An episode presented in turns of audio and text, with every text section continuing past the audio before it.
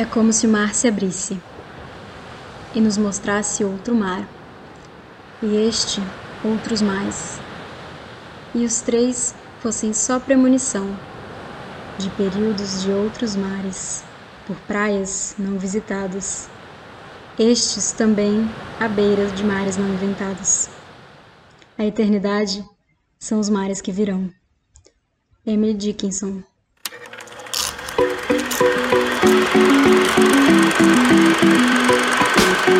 Olá, bem-vindos a mais um episódio do Sinusp em Casa, que é o podcast vinculado ao cinema universitário da USP. Eu sou Estela, sou da equipe de curadoria e estudo audiovisual. Estou aqui com a Vicky e com a Malu. Oi, gente, eu sou a Vicky, estudante de letras. Eu sou a Malu, estudante de audiovisual na ECA e integrante da equipe de curadoria de mostras do Sinusp. Nesse episódio, vamos conversar sobre subjetividade feminina e mar, e como esses temas são explorados nos filmes Sem Coração, que é um curta de Nara Normand Tião, de 2014, Entre as Ondas Negras, de Ana Budanova, de 2016, Egum, de Elder Quiroga, de 2015, e O Domador de Tempestades, de Jean Epstein, de 1947, que são todos curtas que estão na nossa mostra Mares por Vir. Esses filmes, todos eles se relacionam de uma forma muito particular e singular. Uh, o mar, a imagem do mar, é como o mar é visto, como o mar é percebido pelos personagens, com a subjetividade das personagens femininas. E essa percepção sobre a relação entre mar e subjetividade feminina não está só presente nesses curtas, mas também está presente em outras referências que a gente tinha para mostra, é, como esse poema da Emily Dixon, ou como uma crônica da Clarice, que é a crônica As Águas do Mundo. É, nessa crônica, a Clarice ela vai falar do encontro entre uma mulher e o mar. Então é logo cedo de manhã, tem ninguém na praia e, e uma mulher vai entrar no mar. E ela fala que esse é um encontro entre duas existências ininteligíveis, né? Sendo que inteligível é aquilo que não é compreensível, aquilo que não é de fácil é, definição, assim. Então, nessa crônica, ela vai falar que a mulher mergulhar no mar é um ato de coragem, né? Porque ela vai enfrentar algo que ela não conhece, ao mesmo tempo que ela também não conhece a si mesma. E esse encontro, esse mergulho, esse caminhar para o mar, são, são vários momentos diferentes. E nesses momentos que Clarice vai descrevendo, o mar vai assumindo significados diferentes, né? Então ele começa sendo um perigo, depois ele é uma oposição, aí depois ele é um líquido que ela vai beber e que vai preencher ela por dentro também como por fora. E por fim, ele se torna um, um meio onde ela caminha para algum saber sobre ela mesma, algo que ela não sabia e que ela vai agora buscar. Esse saber sobre o que ela viveu ou sobre o que ela quer. Então, a gente vê que o mar, ao mesmo tempo que ele é uma outra coisa, um outro, ele também acaba se tornando um reflexo da subjetividade da mulher. É, é um meio que vai se metamorfoseando nessa, durante essa experiência. Isso acontece um pouco também nos curtas, né? A gente vê como que o mar ele tem essa relação de reflexo, mas ao mesmo tempo não é, não é um reflexo idêntico, né? É um reflexo que expande as possibilidades de, de percepção da subjetividade dessas personagens de uma forma muito bonita. Então, o primeiro curta que a gente vai falar é Sem Coração, que é o curta de Nara Normandi de Tião. Esse curta vai contar a história dos despertares sexuais de um grupo de crianças e desse primeiro amor entre as personagens Sem Coração e Léo. É, Sem Coração ela é uma menina meio objetificada pelos amigos, ela tá numa situação muito ambígua da infância, que é esse momento das experimentações sexuais, e eles todos vão para uma piscina e os meninos vão lá com a Sem Coração, se relacionam.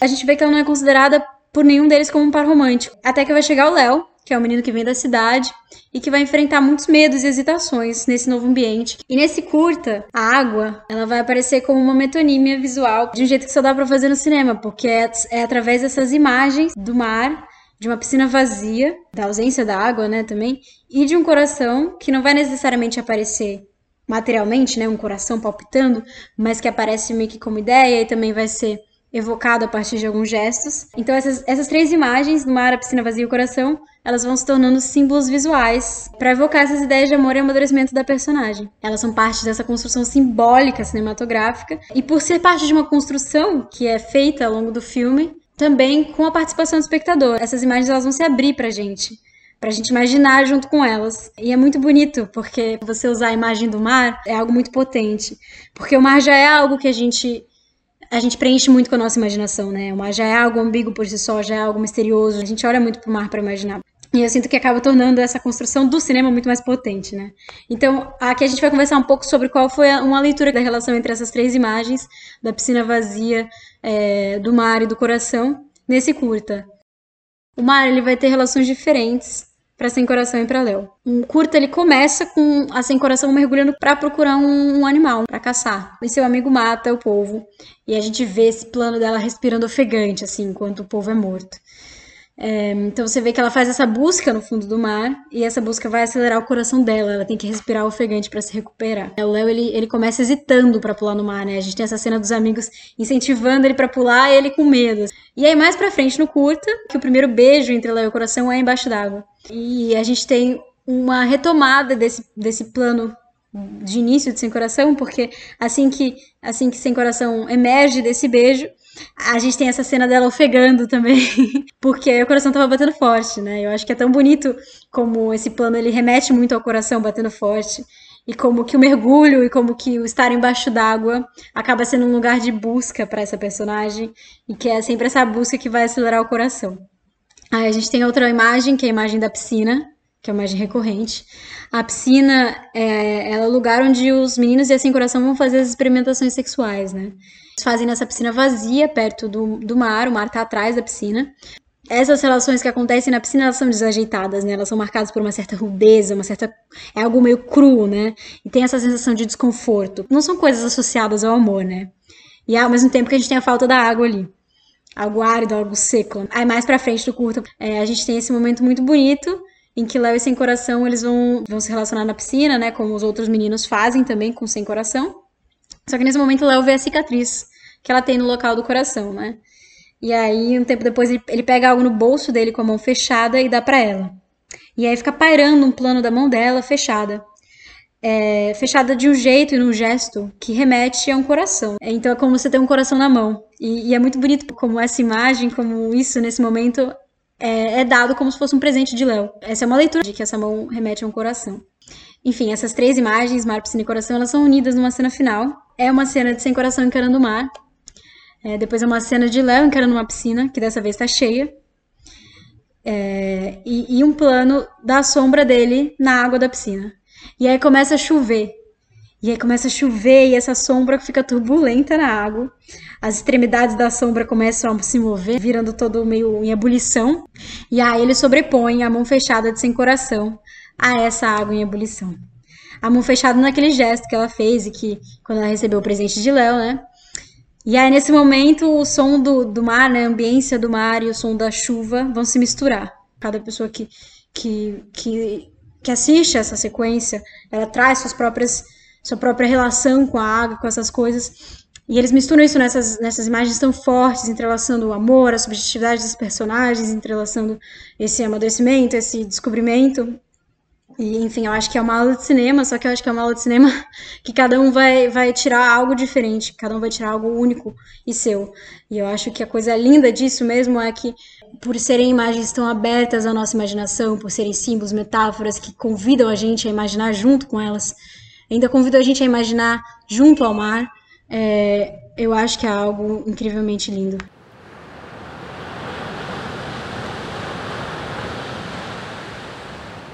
Pois é, Estela, eu acho incrivelmente bonito como Sem Coração se imune dessas metáforas muito sutis para tratar desse tema tão complexo e que, querendo ou não, é muito violento também. É, isso me remete ao Entre as Ondas Negras, que é um curta baseado no folclore russo e que narra a história de uma garota foca, uma dessas criaturas míticas, similar a, Selkis, que numa noite enquanto ela está na sua forma humana, se divertindo nas águas junto com suas irmãs, ela tem a sua pele de animal roubada por um caçador e não consegue mais voltar para o mar, é, sendo obrigada a viver em terra firme com esse homem. Mas eu sinto que nesse caso, diferente de Sem Coração, é, nós nos deparamos com uma violência muito menos velada, que ela é, é sim contada de maneira lúdica, mas que ainda assim continua sendo muito brutal. Afinal, é a história de um rapto, né?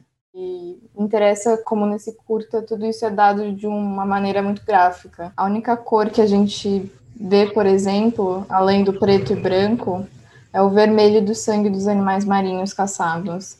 Tem uma cena em que os pescadores retiram a pele de uma baleia e uma outra em que um deles pesca uma foca e sai arrastando ela pelo gelo. Para mim, nisso há uma clara menção ao, ao poderio e à dominação masculina que esses seres marinhos, assim como as mulheres, foram submetidos é, durante séculos e séculos da história.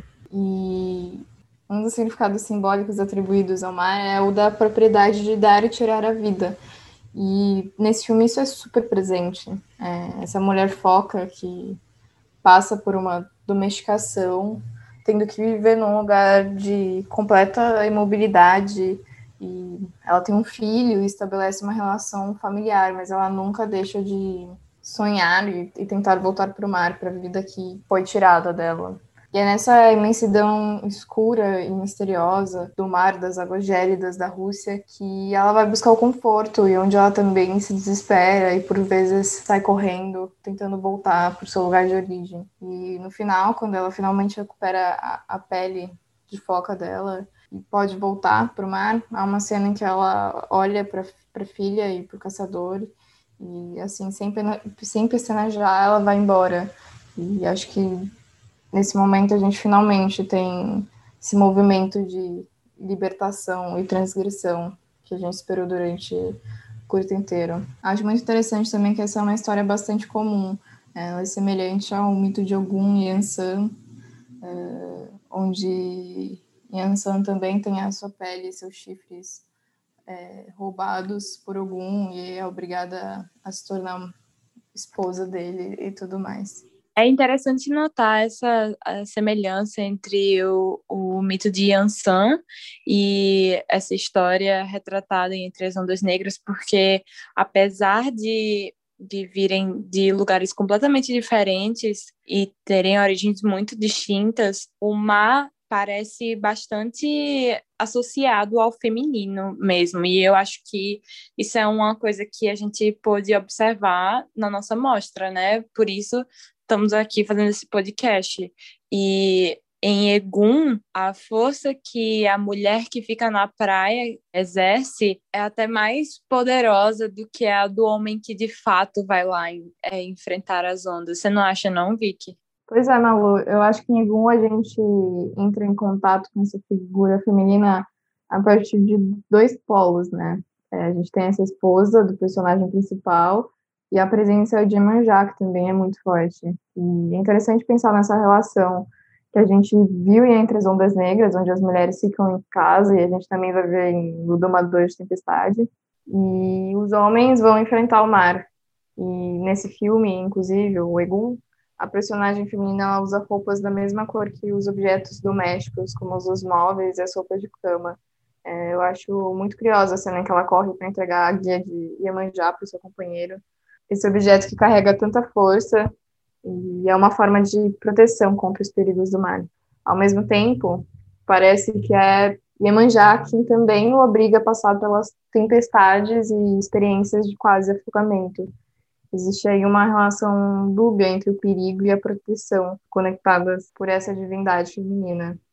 Essas personagens femininas, como a gente observa também o Domador de Tempestade, que a gente vai falar já já, eu acho que também carregam uma, uma dualidade de, ser, de serem protetoras, figuras que de proteção, mas também guardam os segredos do mar, como é a esposa que também fica na praia em O Domador de Tempestade assim como em Egu.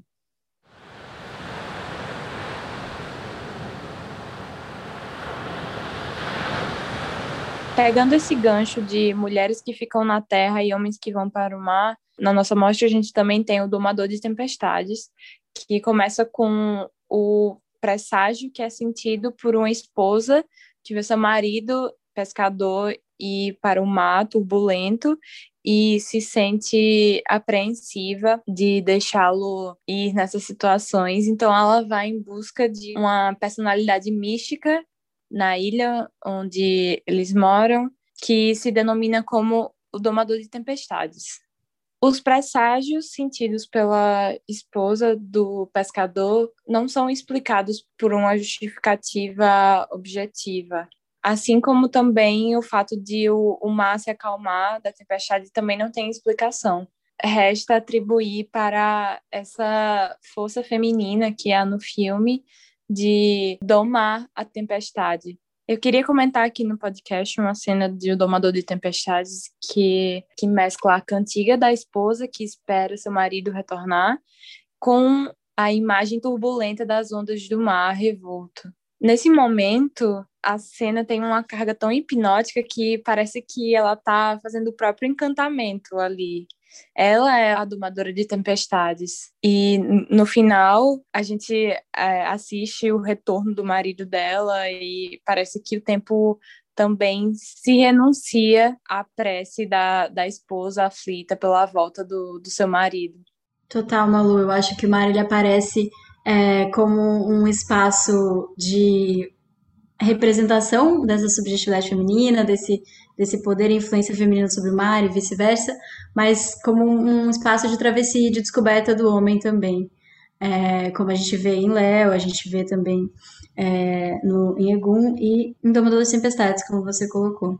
É, e tem bastante diferença também, porque pensando em Entre as Ondas Negras, quando o homem desafia esse, essa potência do que está no mar, é, ele encontra a própria ruína, mas existe também o, o conflito que não vem que não vem para destruí-lo, né? Como a gente pode ver em Egum e também no Domador de Tempestades.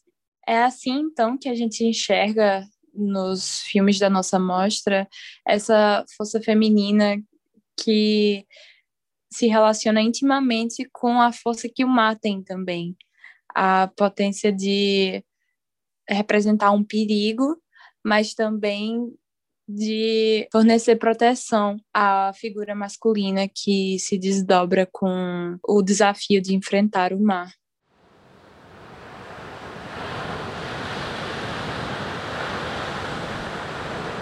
Bom, Malu, é, eu acho que o mar ele sempre aparece de alguma forma em algum conflito, alguma tempestade, seja sem coração, que é uma tempestade de transformação, de amadurecimento, de uma paixão que se desenvolve e que aparece, o mar ele aparece como um espaço onde isso acontece, é, como um líquido e, e, como um movimento de fluidez que representa também esses sentimentos surgindo e se desenvolvendo.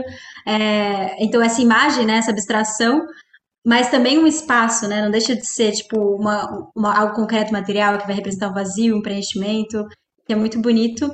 E uma tempestade no final, né? Uma chuva que vem, que bagunça todas as nossas imagens e, e nosso coração ali é, nesse movimento.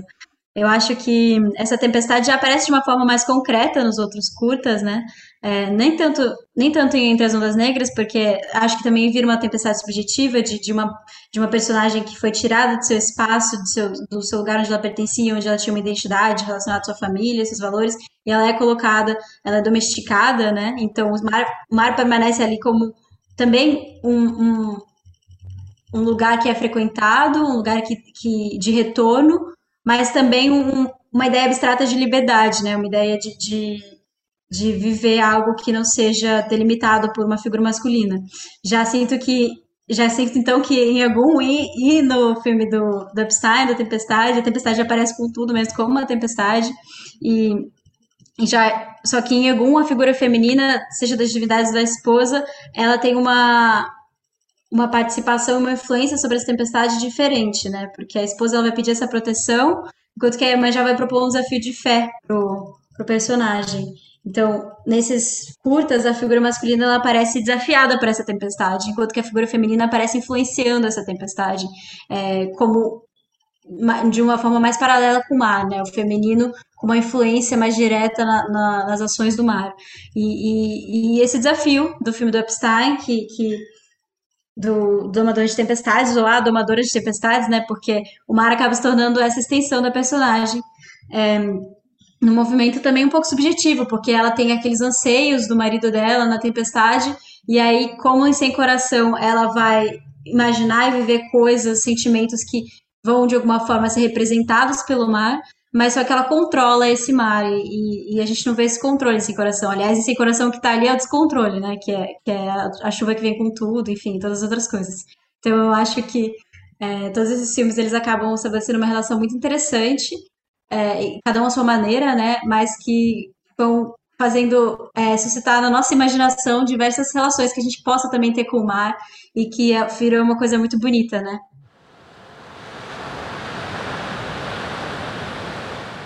Então é isso, gente. Espero que vocês gostem, que vocês tenham ótimos momentos perto do mar com a nossa mostra, é, que tá bem bonita e fica até o dia 18 de abril. Tá aí para todo mundo ver grátis online. Também divulguem se vocês gostarem, sigam a gente nas nossas redes e até a próxima.